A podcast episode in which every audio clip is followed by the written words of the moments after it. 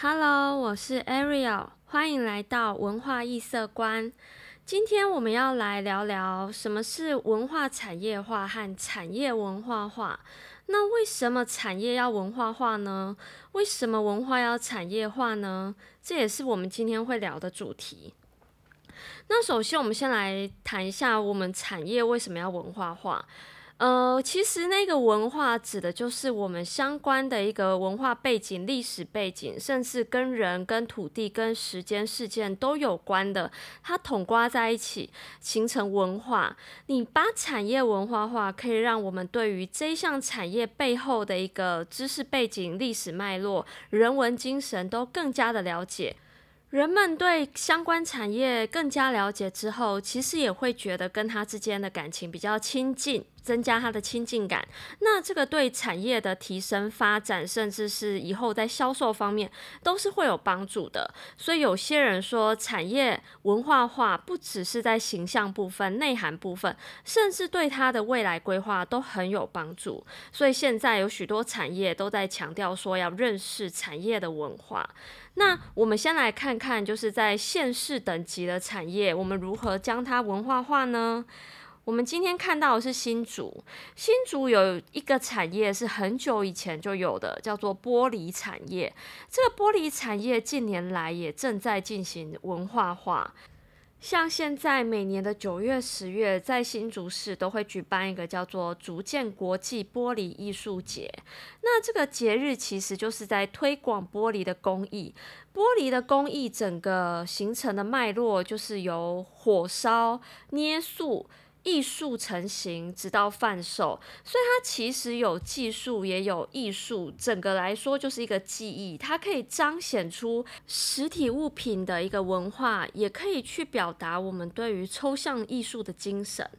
那在整个竹建玻璃艺术节里面，它会有一个很广大的园区，包括花园，包括室内馆。在室内馆的时候，你可以去进行手工 DIY，现场有许多工艺师傅制作玻璃器皿或是玻璃艺术品给你看，从一开始的容器到最后的艺术品，许许多多的样貌都会呈现在你面前。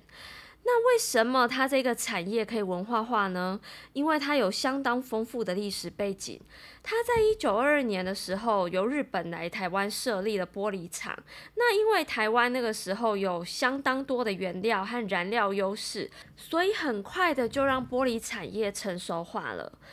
到了二次大战以后，就开始投入生产许多节日的灯泡啊、花瓶啊这种比较日常用品的部分。新竹是有全台湾最大的玻璃生产工厂，那那个圣诞节的灯泡生产的尤为多。到了一九七零到八零年代，他们开始转型。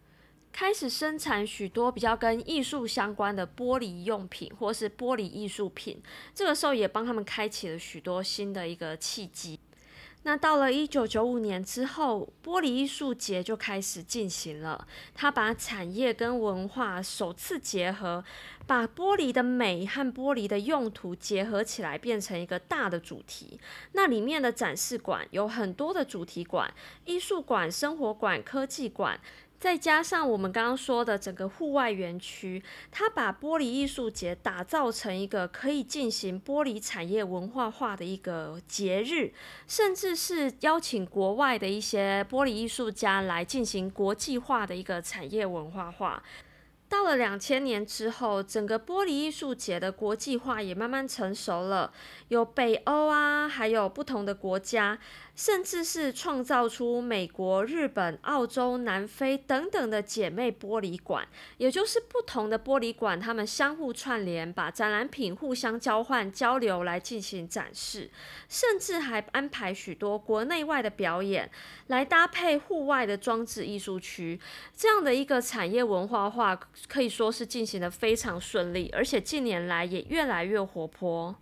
每年搭配不同的主题去进行玻璃的一个展演，让大家对于玻璃的历史、玻璃的用途、玻璃的美能够有更多的了解，也能够促进就是新竹的整个玻璃产业往下一个世代走下去。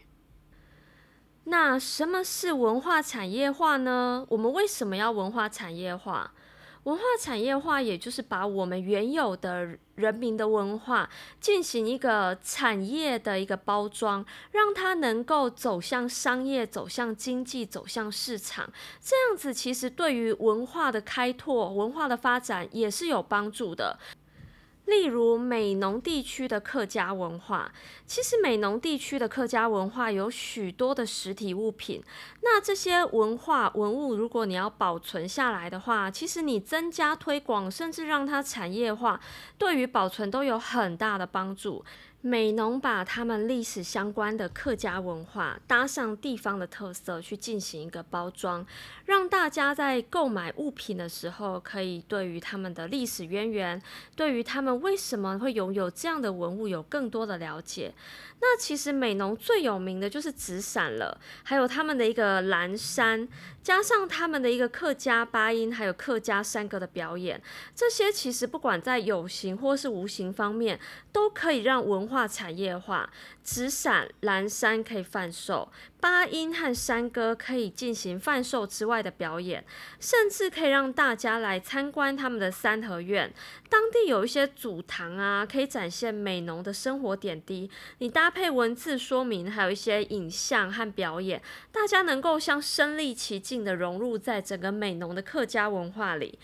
看完客家表演，在参观完他们的三合院或者是烟楼之后，我们对于客家文化的一个情感会增加，因为我们对它了解也变多了嘛。这时候你看到客家蓝山，还有客家的纸伞以后，你就会觉得我撑着这一把伞，好像就要融入我们的客家文化里。融入那一天去参观的整个客家三合院、客家烟楼的氛围情境里，那有了时代感、有了情境感之后，这个纸伞和蓝山，经由文化背景的帮助，也可以增加他们的销售量。这也是保存和推广在地文化一个很好的方式。所以，不管是在文化产业化或是产业文化化的方面，各种产业其实都可以和文化有不同的交流，甚至两者可以互相帮忙，迸发出更多的火花。大家不妨在日常中去观察看看，我们的生活周遭，或者是我们的物品商店，有没有哪些部分有关产业文化化，或者是文化产业化哦。我们今天的讨论到这里告一段落，谢谢你们的收听。如果你们喜欢文化异色观的话，可以任选一位家人或朋友，把文化异色观分享给他们哦。我们下集见，拜拜。